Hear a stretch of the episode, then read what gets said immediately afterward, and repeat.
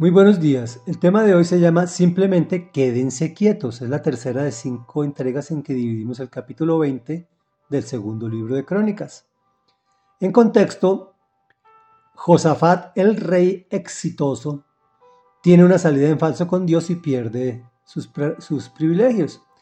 Sin embargo, cuando vienen a atacarlo, convoca ayuno y oración a todo el pueblo judío eso le agrada al Señor y Dios habla a través de su profeta dándole instrucción al pueblo y dice así, Mañana, cuando ellos suban por la cuesta de Cis, ustedes saldrán contra ellos y los encontrarán junto al arroyo, frente al desierto de Jeruel. Pero ustedes no tendrán que intervenir en esta batalla. Simplemente quédense quietos en sus puestos para que vean la salvación que el Señor les dará. Habitantes de Judá y de Jerusalén, no tengas miedo ni se acobarden. Salgan mañana contra ellos porque yo, el Señor, estaré con ustedes. Josafat y todos los habitantes de Judá y de Jerusalén se postraron rostro en tierra y adoraron al Señor.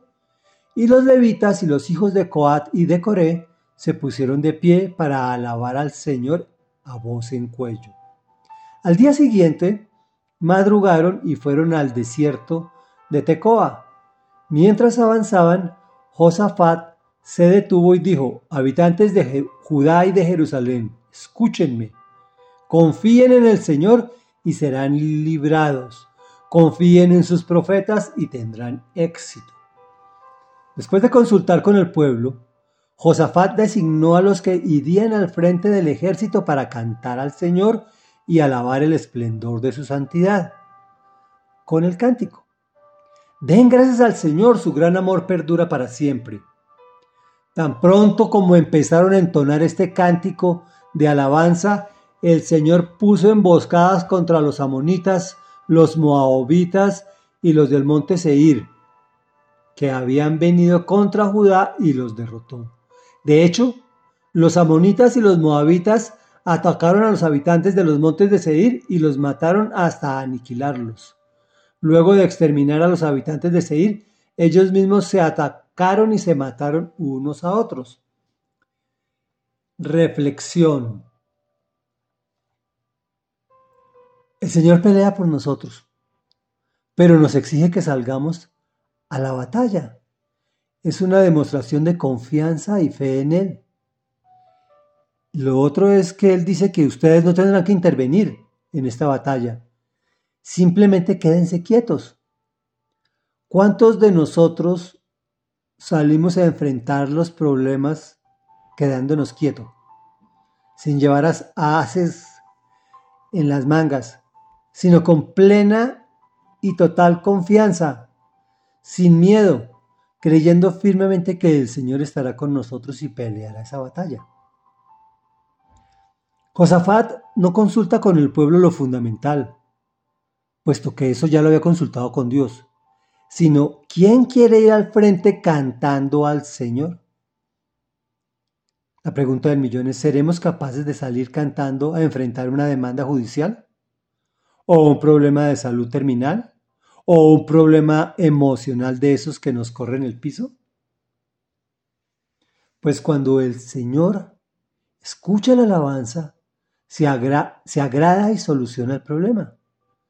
Recordemos que nuestra necesidad no conmueve a Dios, así como hacen los mendigos que se disfrazan y ponen carita de yo no fui, eso no conmueve a Dios.